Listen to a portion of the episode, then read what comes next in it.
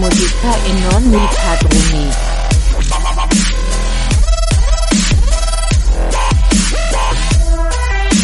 E fare musica. Fa fa fa. Re musica.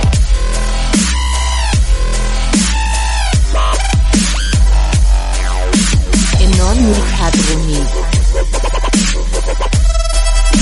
E fare musica e non i padroni.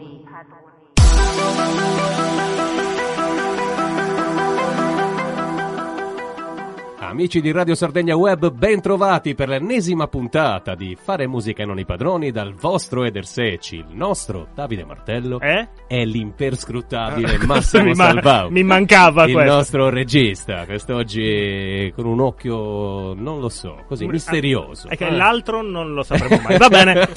Nuova puntata di Fare musica e non i padroni. E abbiamo finalmente, finalmente, direi, pane per i nostri denti. Prima diamo i contatti però, eh. Di- per- perché? Dobbiamo darli. Sì, assolutamente. No, va bene. Radio Sardegna Web, chiocciola CSM, webmedia.com, la nostra casella di posta elettronica. Casella di posta elettronica perché fa più vecchia edere vecchio. Esatto. Poi abbiamo la nostra pagina Facebook, eh, che è appunto. Fare musica e non i padroni e Oh, è, oh, Radio Sardegna Web. anche. Altrimenti abbiamo il nostro canale Telegram, Radio Sardegna, Web. separato perché altrimenti Tutto non con si gli trova. spazi, se no non trovate niente, assolutamente. I contatti sono stati dati. Sì. Introduciamo l'argomento della puntata. Assolutamente sì. Pane per i quest'oggi- nostri denti, Sì, pane sì, per i nostri denti. È una sardi, versione un po' sardi. particolare Eh. di fare musica non i padroni. L'annunci tu. No. No.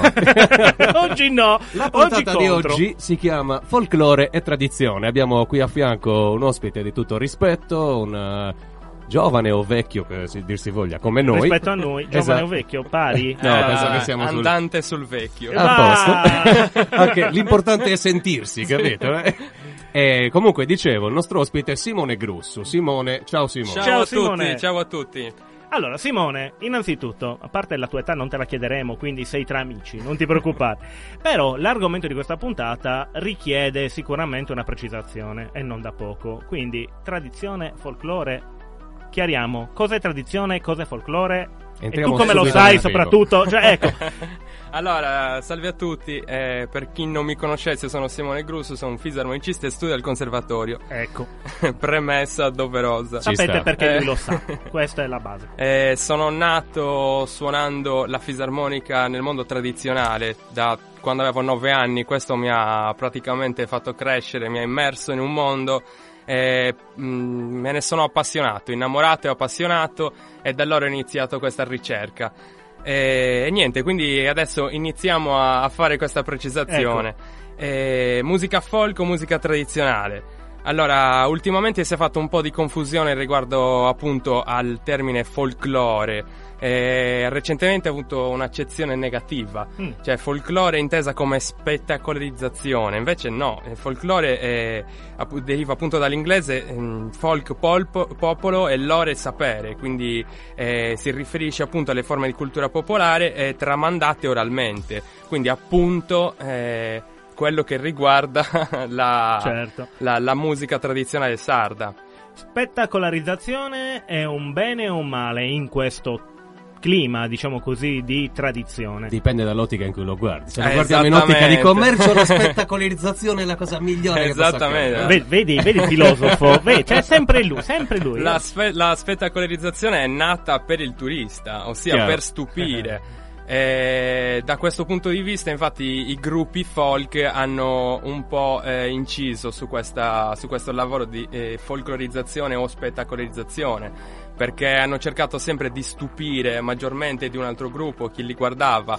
Eh, mentre invece voglio tornare sul fare tradizione, perché c'è chi veramente eh, apprende oralmente determinate conoscenze, capacità eh, e vuole rispettare, quindi cercare di essere sempre più fedele alla tradizione, cercando mm, non- magari non spettacolarizzando, anzi probabilmente non, spe- non spettacolarizzando niente, però Beh, conta che tecnicamente. Resta fedele. Sì, se- restare fedele comunque per un turista che vede un qualcosa di tradizionale e fedele alla tradizione, comunque è sempre spettacolo. senza ombra di dubbio quello No, che A me penso. avete ricordato, tempo fa io ho conosciuto un musicista che mi parlava del folklore come di una vetrina statica museale.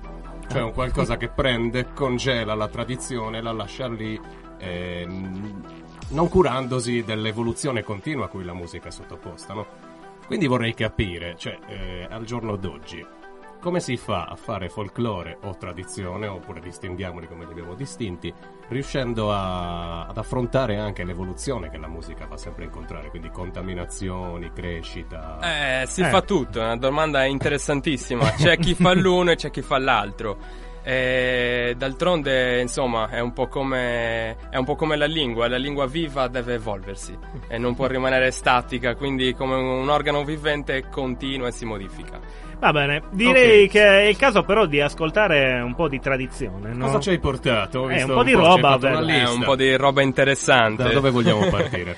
Ah, io Vuoi toccarmi subito nell'orgoglio? partirei sicuramente molto volentieri da un Efisio Melis e un Antonio Pisano. Ah, ok, perfetto.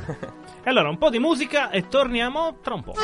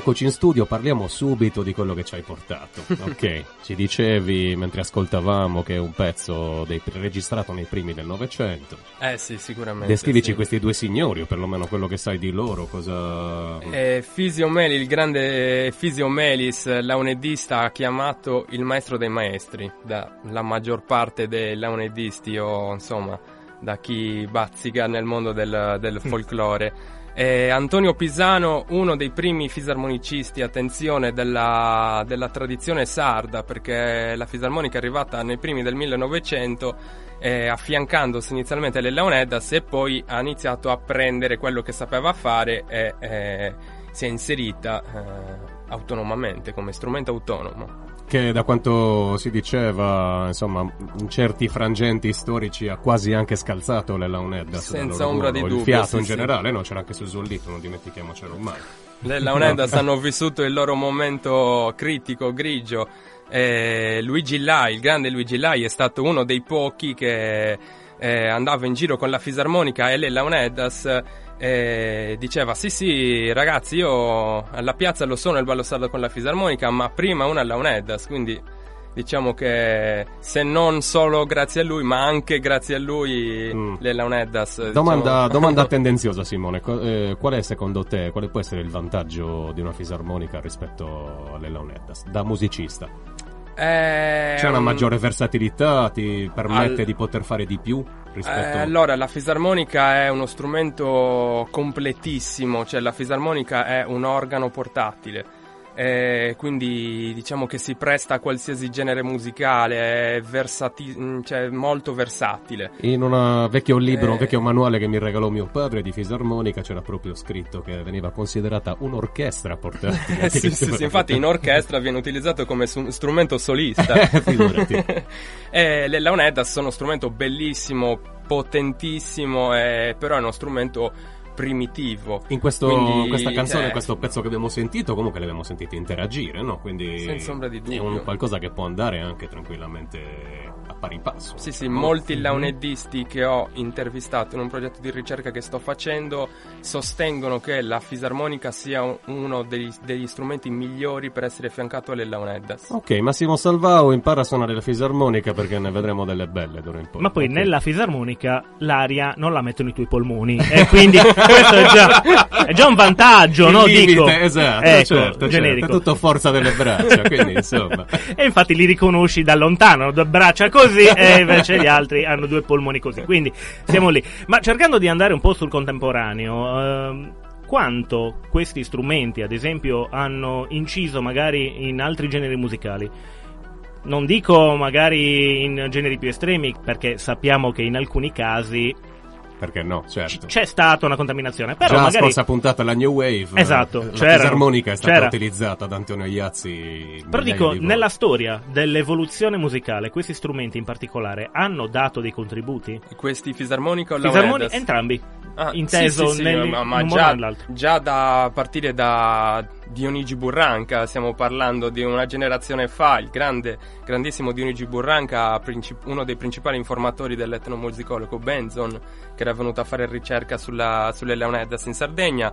Eh, lui stesso eh, era uno studioso di musica, eh, un grande conoscitore delle, eh, della musica, appunto della teoria musicale Ok. eh, abbastanza strano e particolare nella, nella trasmissione orale della musica tradizionale della Sardegna e lui si prestò a delle collaborazioni molto importanti anche di diversi generi musicali eh, collaborando addirittura con l'Accademia Nazionale Santa Cecilia di Roma cioè stiamo parlando di organizzazioni internazionali Quindi è uno strumento di tutta dignità riconosciuta. E poi recentemente certo si spazia da- a tantissimi personaggi cioè Luigi Lai tantissime persone hanno E collaborato poi, tra l'altro, in questo periodo no, si, sta, si sta conoscendo anche una rinascita no, delle Launedda. Sono un po' Per come fortuna. il vinile sul CD, di cui si parla sempre, uguale, c'è un qualcosa di evergreen comunque in ogni caso, no? Sì, Comunque sì. sappiamo che alla musica si deve associare anche il ballo, no? Sì.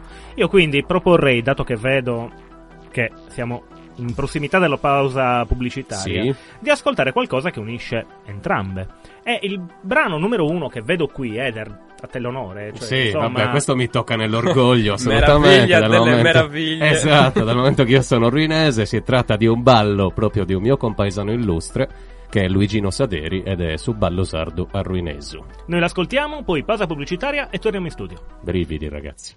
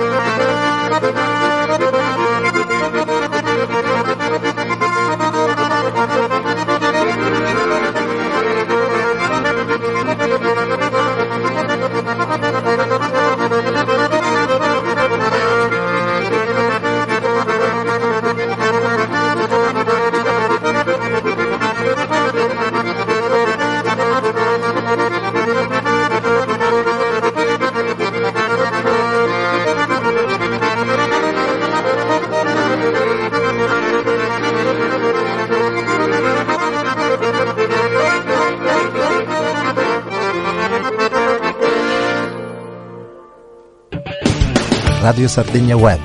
Resta in ascolto.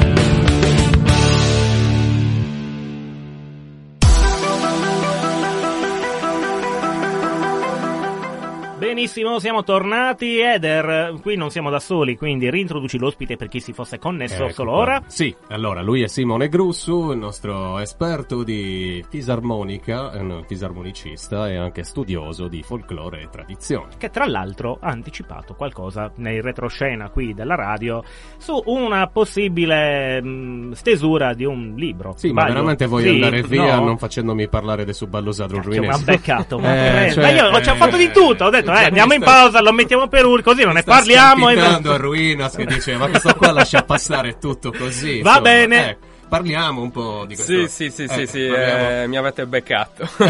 Circa un annetto, un annetto e mezzo fa ho iniziato, ho iniziato questo lavoro di ricerca un po' inconsapevolmente, cioè diciamo che la passione che ha smosso, diciamo ha dato, è stata la scintilla che ha acceso il fuoco. E, e poi niente, l'idea è quella di fare appunto, perché adesso c'è già un bel po' di materiale, di fare appunto un documentario Mhm. sulla, sulla fisarmonica tradizionale in Sardegna. E questo documentario sarà abbastanza grande.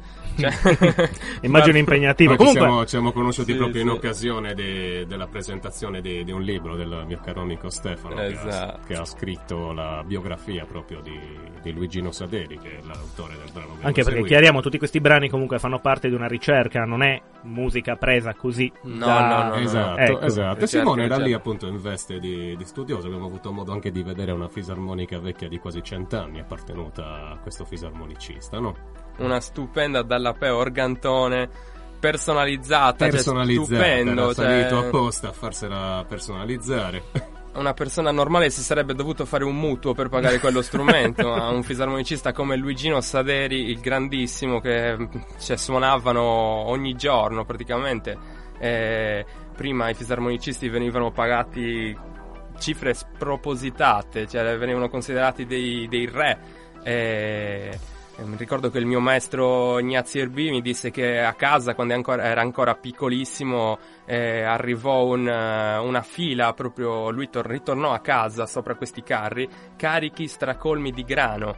Cioè il padre non era riuscito in un anno a fare metà di quel quantitativo di grano e lui si era fatto in tre giorni di ballissardi. Quindi... Visto? Quindi insomma, erano- Un'economia, cioè erano stiamo un parlando le- di un'economia Le rockstar di- dell'epoca, no? No, davvero. Cioè, ma allora, mh, domanda che devo fare. Eh, quanto l'essere un'isola ha influenzato lo sviluppo di questo tipo di cultura attorno a questi tipi di strumenti? Cioè, adesso, diciamola in altra maniera, è uscita dall'isola con questa potenza anche in altre regioni, questo meccanismo? Beh, sì, sì, sì, sì, ci sono state altre situazioni con altri generi tradizionali.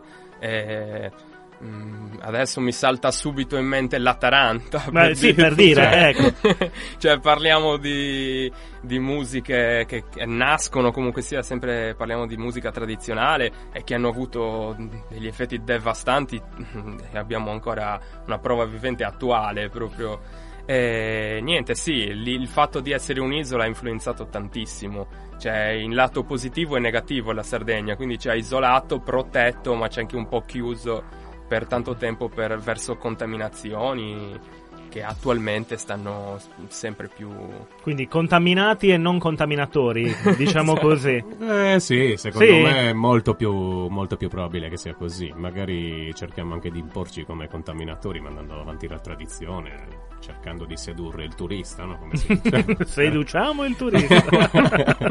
Però in effetti. Lo riempiamo di sughero, gli facciamo ascoltare un po' di musica. Questo è il quantitativo.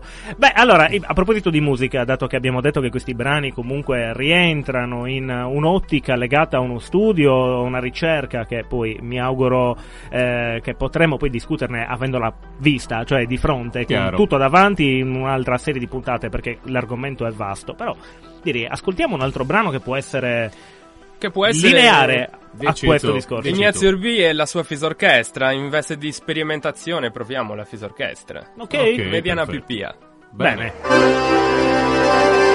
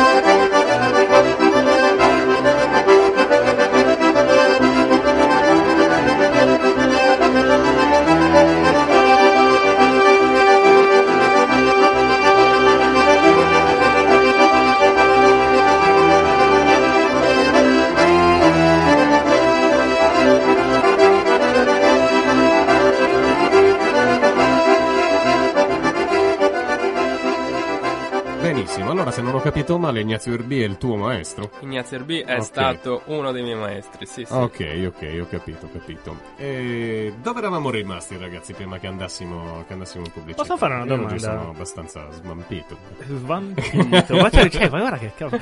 Senti, eh, maestro e allievo.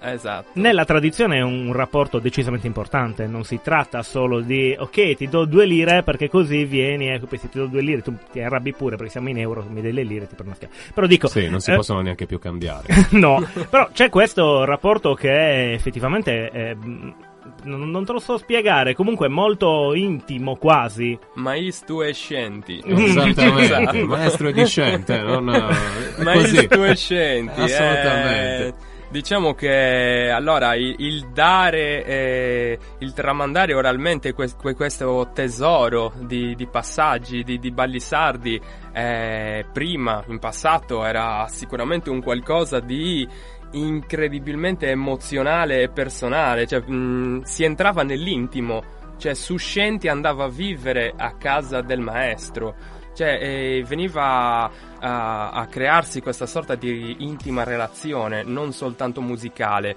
Quindi era una sorta di passaggio del testimone, una roba, un rito Ah, certo. che, che veniva fatto. E quindi non è qualcosa di sicuro come viene visto ora, come Esatto. qualcosa avviene a casa mia, ti do due lezioni. la, la sua libertà comunque di, di metterci del suo dopo, quindi di fare un po', di cercare di superare il maestro comunque. Quando Beh, muore sì, il sì. maestro, lì il maestro è morto e quindi tu non hai problemi. Presumo che si faccia così, no? O ci sono solo dei maestri insuperati, non, so, ehm, Dai, il maestro non si può mai superare. tu dici. Sì, Ah, dico, dico, ok, dico, ok. dico. Quindi il vecchio maestri adagio, l'allievo che supera il maestro... non si possono mai superare. Karate Kid, solo lì. Ma neanche perché Neanche, poi. c'è chi l'ha cioè, battuto il maestro Ma Miyagi, nessuno. ma- Eh, Rispetto e stima per i maestri sempre. Ah, sempre. assolutamente, questa è una bella cosa, mi piace, mi piace. E, generalmente no, si individuano comunque vari- varie tipologie di, di suono o di ballo sardo comunque attribuite ad altrettanti esecutori, no? Ad altrettanti Sì. maestri. Cioè, varie scuole, diciamo. Sì, no? Io ho sempre senza ombra di dubbio. differenze tra Saderi e Madao, per esempio, o tra Saderi e Lepori. Sì, sì, esatto. Allora, diciamo che il lavoro di ricerca che sto facendo, di cui parlerò poi anche in questo documentario di cui abbiamo parlato prima, eh, parla, affronta anche queste tematiche, cioè come mai eh, questo fisarmonicista suona questi passaggi o altri passaggi in una determinata maniera, perché il suo allievo invece, eh, io vado proprio a studiare eh, la, la- la genealogia di maestro e allievo, quindi eh, i vari passaggi, i vari incroci, a partire dalle Launeddas, quindi se eh, le Launeddas hanno fatto una determinata scala, si chiama scala delle Launeddas, hanno fatto una determinata scala, eh, do- dove siamo arrivati ora? Ci- Quindi come, e, e poi andrò a studiare, a parlare dei vari stili, quindi che stile aveva un eh, Luigino Saderi piuttosto che un Lepori o un Pietro Madao o perché Ignazio Erbi suona più in questa maniera, suona... Quindi andrò a parlare di tutte queste cose. Bene, bene, bene, bene, siamo già abbastanza curiosi di Ah, no, anche no? perché già ora qualche domanda ti viene in mente, nel senso, un perfetto ignorante in materia, come me, eh, così giusto Dopo vi dirla- insegno a ballare il ballo sardo. Grazie. Eh, no, ma dico, eh, si accorge delle differenze tra una- un maestro e un altro, tra uno stile e un altro, oppure può sembrare tutto un, un unicum? Si accorge, si accorge. Si accorge? Sì, sì, Quindi sì, è proprio anche- evidente anche a un orecchio inesperto.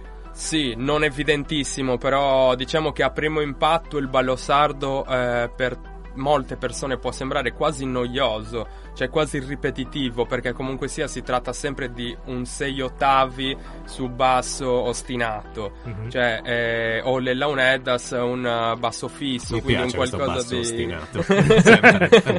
Esatto. E quindi a primo impatto può essere una cosa quasi fastidiosa. Mhm. Però eh, se poi si approfondisce e eh, diciamo si va a studiare, analizzare meglio eh, que- questi balli, cioè parliamo di capolavori, di composizioni incredibili, cioè parliamo di eh, capitoli di 120, 130, 170 passaggi tutti intrecciati come delle poesie. Ma esistono quindi anche gli scritti di questi passaggi? Sì, o sono sì. solo... Esistono, esistono, te li farò avere se li vuoi. pensiamo, anche, pensiamo anche all'esecuzione, no? Cioè la- diciamo al, al ballare il ballo sardo, l'importanza comunque della danza. Vabbè, ci fa segno di stringere, teniamoci in mente questa cosa. Simone, dacci un'altra indicazione sulla scaletta che ci hai fornito. Ma eh, sicuramente io delizierei il pubblico con un ballo de brazza di Pietro Malao. Benissimo, sentiamolo, si ricollega molto bene a quello che dopo voglio dire. Poi andiamo in pausa pubblicitaria e torniamo per la terza e ultima parte di Fare musica non i padroni. Thank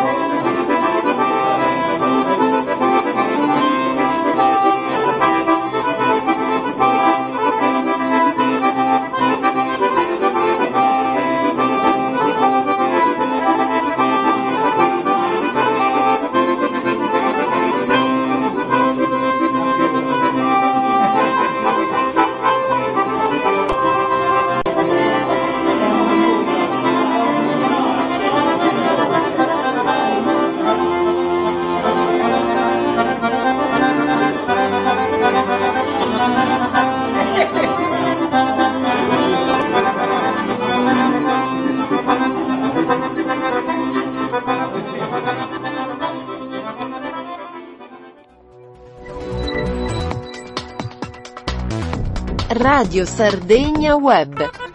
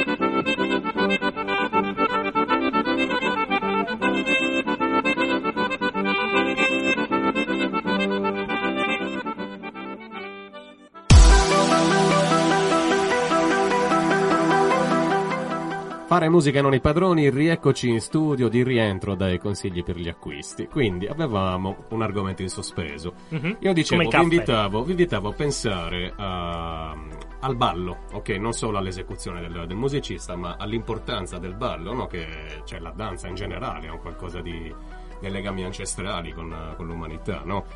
Mi è venuto da pensare più di una volta, assistendo a, su Ballo d'Ondo, no? Il tipico ballo che si fa per il pubblico nelle, nelle serate di festa.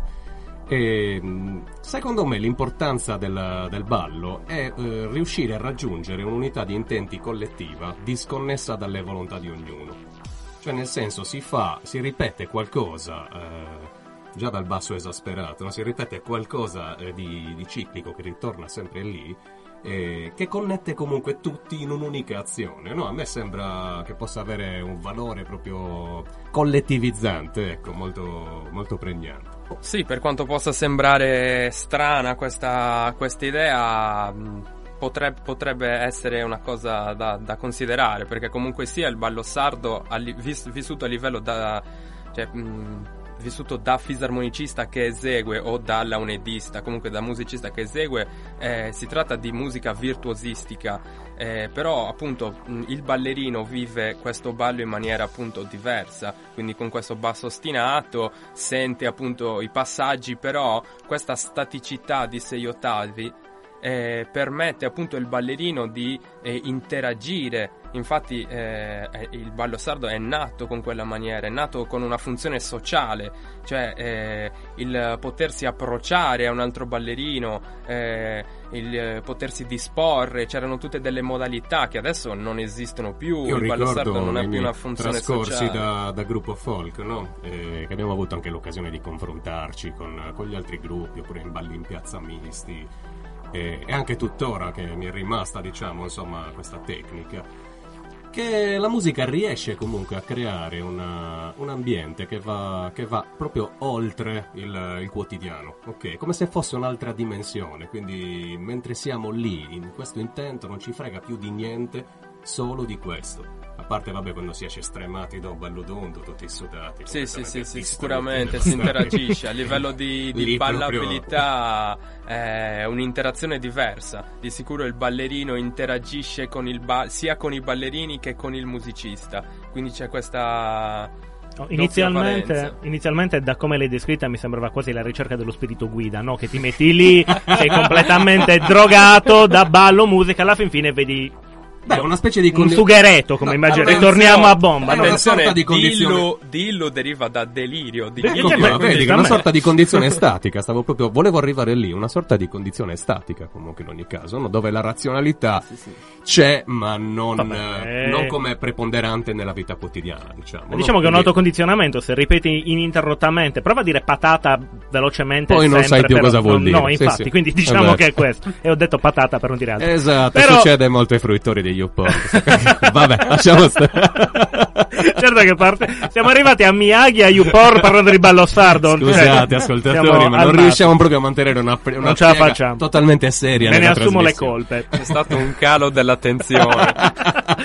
No, senti, Ecco. quanto è moda e quanto non lo è nella spettacolarizzazione del- dello strumento e della musica e del ballo stesso?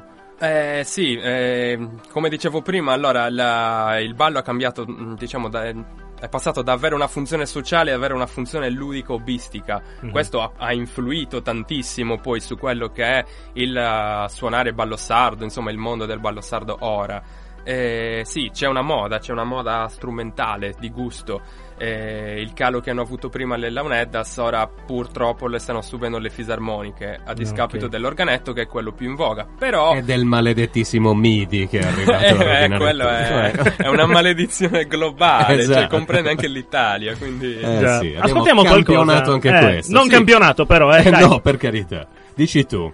Ah, ehm, vi- mm, possiamo ascoltare eh, Fiuded in Sol eh, di me medesimo con il grande launedista Stefano Pinna. Benissimo. Bene, Eh. bene, benissimo.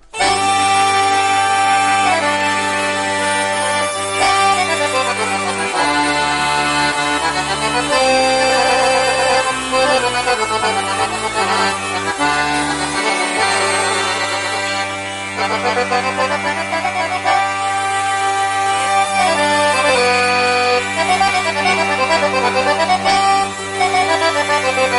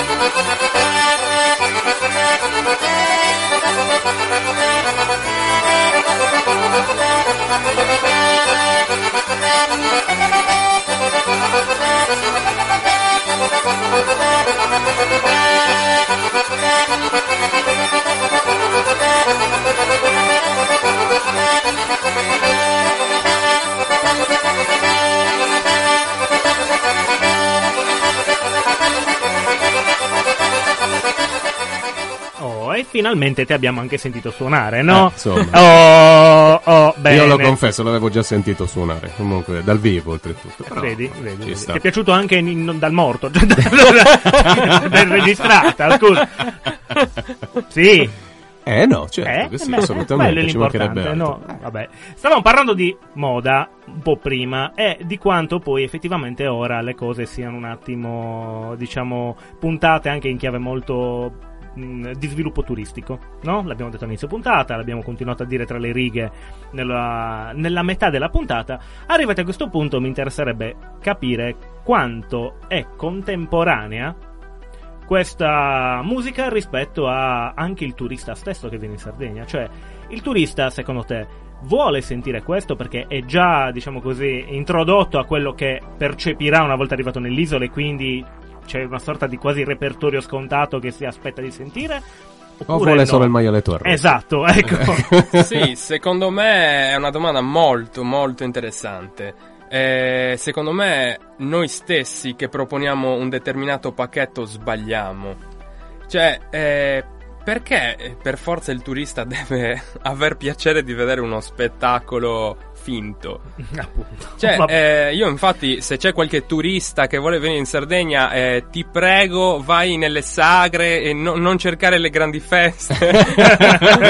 Te lo consiglio, cioè, vivi L'appello di Simone, l'autentico. ok. esatto, vivi l'autentico. Vivi l'autentico perché Cerca qualcuno è che ti quello. insegni a ballare, balla un ballo in piazza. Esatto, Ci sta, esatto. ok. Adesso in vista del carnevale a Seneghe ci sono le andanze seneghesi del martedì, andate lì, andate, il vero ballare. A, a tantissimi altri posti, però adesso è quello che mi viene in mente più attuale. Però Vi vabbè, invito. io voglio spezzare una, una lancia a favore dei miei compaesani, voglio salutare i ragazzi del gruppo Folk di Ruinas, bravi ragazzi, continuate così, assolutamente. Questo nonostante Mi sembra tutto. giusto. Perché da quando non stai andando più, loro sono ancora lì in cerchio che continuano ritornando, cioè, non si sono mai fermati. No, no, vabbè, hanno i loro modi per eh, trovare l'estasi, non...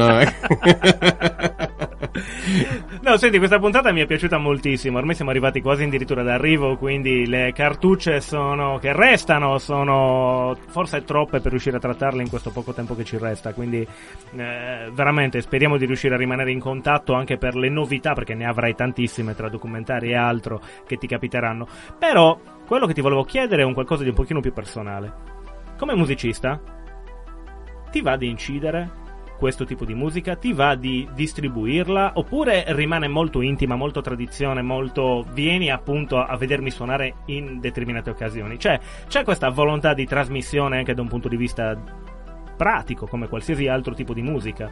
Eh, non lo escludo. Mm. Ho inciso per collaborazioni in eh, già tre CD. Ok. Eh, quindi già tre collaborazioni con incisione, però eh, sicuramente c'è il desiderio in futuro di incidere, di fare qualche lavoro mio. Eh, molto probabilmente eh, sarà, eh, ci sarà anche la volontà di sperimentare, ma sarà sicuramente successivo a quello di fare un prodotto che fissa bene Ok. cos'è un ballo tradizionale eseguito da eh, molto in linea con quella che è la mia ricerca attuale, diciamo. Dopo aver fissato determinati paletti si potrà eh, pensare di sperimentare. Ecco, con sperimentare quanto è realmente sperimentazione e quanto è doveroso rimanere comunque nei limiti di un certo range. Ma io penso che l'importante è, è ciò che si è fissato in testa. Ottimo. Cioè, eh, poi non c'è limite alla sperimentazione, cioè uno può guardare tantissimi orizzonti, l'importante è sapere qual è la propria casa. Siamo in chiusura, ragazzi. Già. Le lacrime agli occhi perché questa puntata mi è piaciuta un sacco. Mi sono divertito molto. Ho avuto modo di salutare un sacco di gente. Anche, anche il mio amico Stefano Saderi. Vi, vi segnalo, vi segnalo il suo libro Suona allo Gino, che è la biografia appunto di Luigino Saderi. Un altro saluto ancora al gruppo Folk di Ruinas. Io dicevo davvero, tenete duro e continuate così perché loro insegnano anche il ballo sardo agli altri. Quindi questa è una grande Ottimo. cosa. Buonissimo. Quindi un caro saluto anche a loro. Eh, bene, ora che abbiamo fatto tutti i saluti a casa, possiamo- Salutiamo anche chi è qua, no? Esatto, esatto. Allora, l'imperscrutabile Massimo Salvao, il folclorico Massimo Salvao. In questo caso sì, Ecco. ma il più folclorico, anzi il più tradizionale, Ecco. mettiamola Esatto, così. Simone. Grazie, grazie, Grazie. per essere stato qui, grazie, Grazie a a voi, voi. Grazie anche a noi, Davide. Ok. Prego, Per essere vabbè, dai, senti. Siamo arrivati alla frutta, ascoltiamo un ultimo brano. Ecco. eh, chi? Io lancerei su Valchitto dei Corda Seccanos, che è un bel ballo fatto con Susullitto e poi tutto il resto. Ok. Benissimo, allora grazie anche a voi che ci avete ascoltato e vi aspettiamo per la prossima puntata di Fare musica e non i padroni. Ciao! Ciao. Ciao a tutti!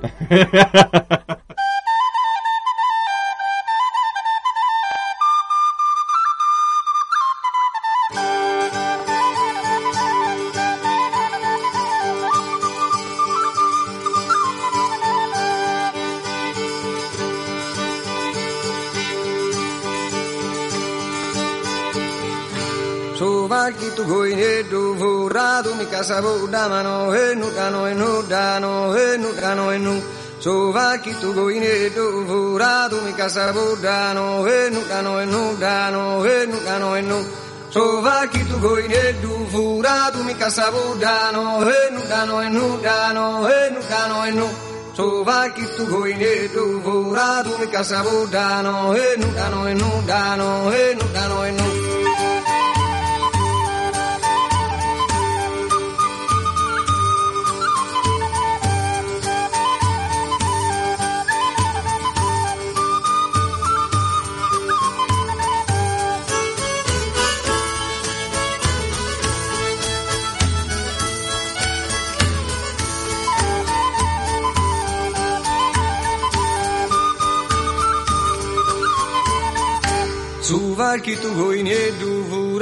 casabudano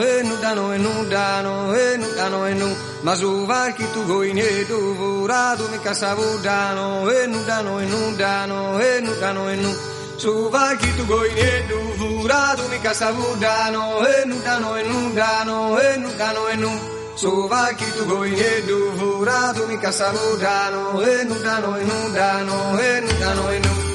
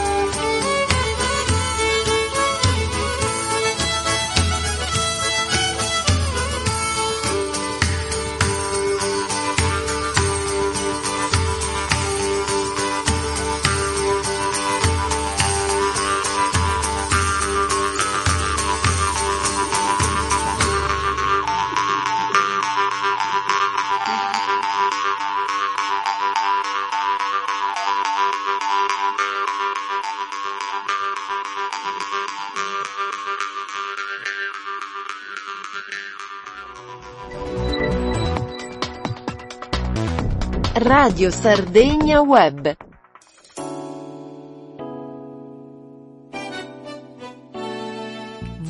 www.radiosarregnaweb.com è il sito di Radio Sardegna Web. Ci troverete i podcast di tutti i programmi, interviste a personaggi della Sardegna, articoli di musica, cultura, spettacolo e società. E allora, cosa aspetti? Vai sul sito www.radiosarregnaweb.com e divertiti nel leggerci e nell'ascoltarci. Radio Sardegna Web, voi con noi, noi con voi.